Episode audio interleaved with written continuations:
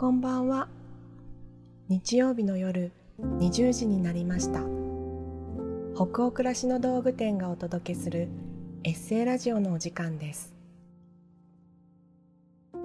一日を無事に終えてほっと一息つきたい時に明日からを思いながら眠りにつく前の BGM 代わりにそんな願いを込めたラジオ番組は20時のお疲れ様をテーマに当店のメールマガジンで配信してきたさまざまな書き手の皆さんによるエッセイを声でお届けするものです。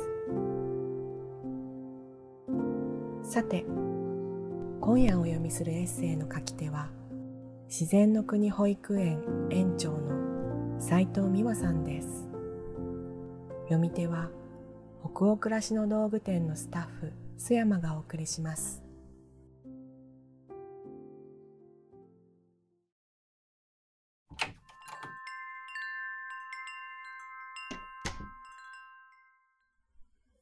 1センチの背伸び。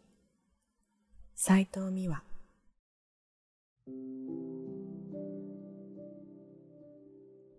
慌ただしい朝の時間。電子レンジを鏡代わりにメイクをしている自分に気がついてハッとした。いけないいけない。自分の素顔より少しメイクをしている顔の方が好きだ。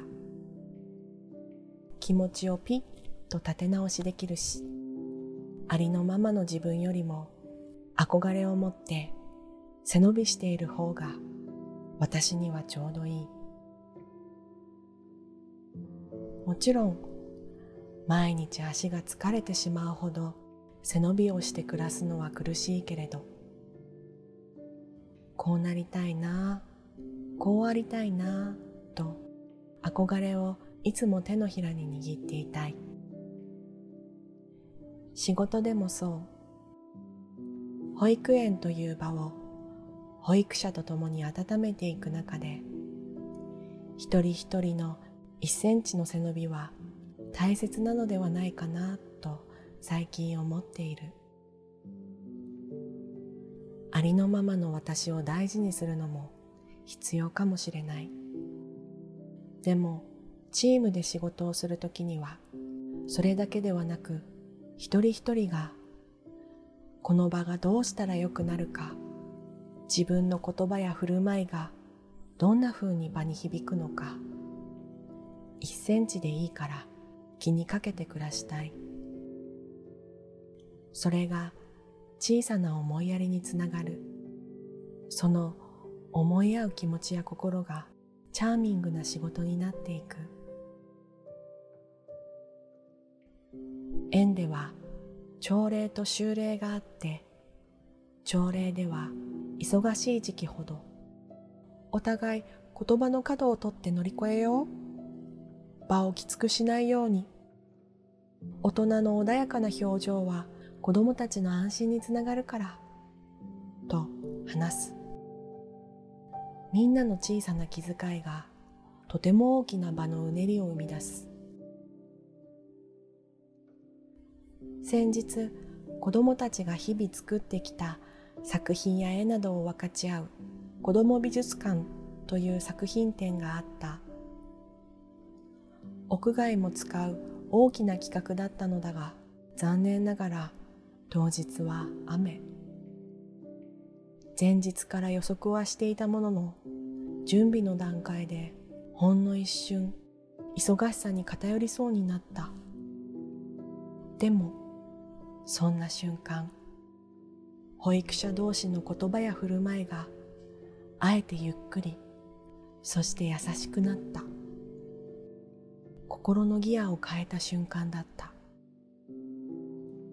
最初は言葉にして伝えていたことが少しずつ場にそして人に染み込んでいくのかなと思った。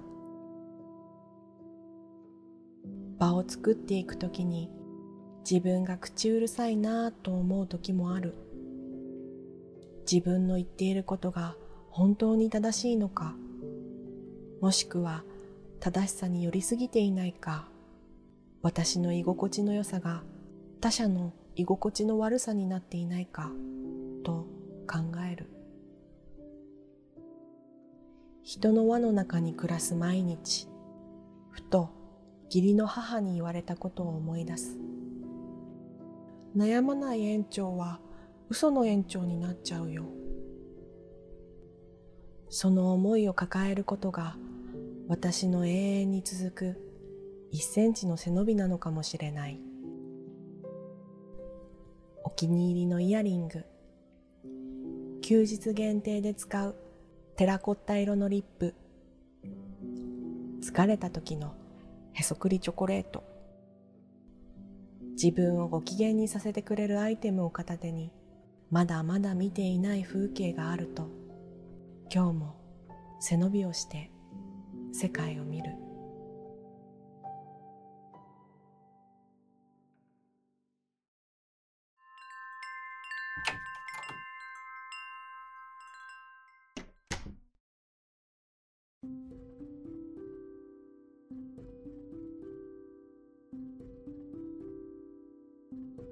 今夜のエッセイいかがでしたでしょうか？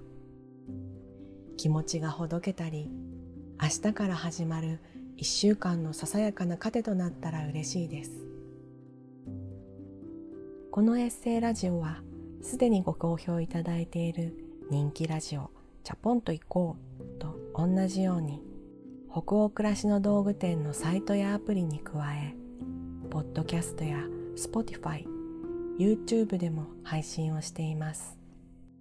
また今夜お届けしたエッセイはテキストでもお楽しみいただけます。北欧暮らしの道具店のサイトやアプリでエッセイラジオと検索してみてくださいね。エッセイを声だけでなく文章で読むことで二度お楽しみいただけますよ。同じ記事の後半にあるフォームからご感想もお待ちしております。それでは今夜も最後までお付き合いいただきありがとうございました。次回はどなたが書いたどんなエッセイをお読みしましょうか。どうぞ楽しみにしていてください。今週も一週間お疲れ様でした。明日からもきっといい日になりますようにおやすみなさい。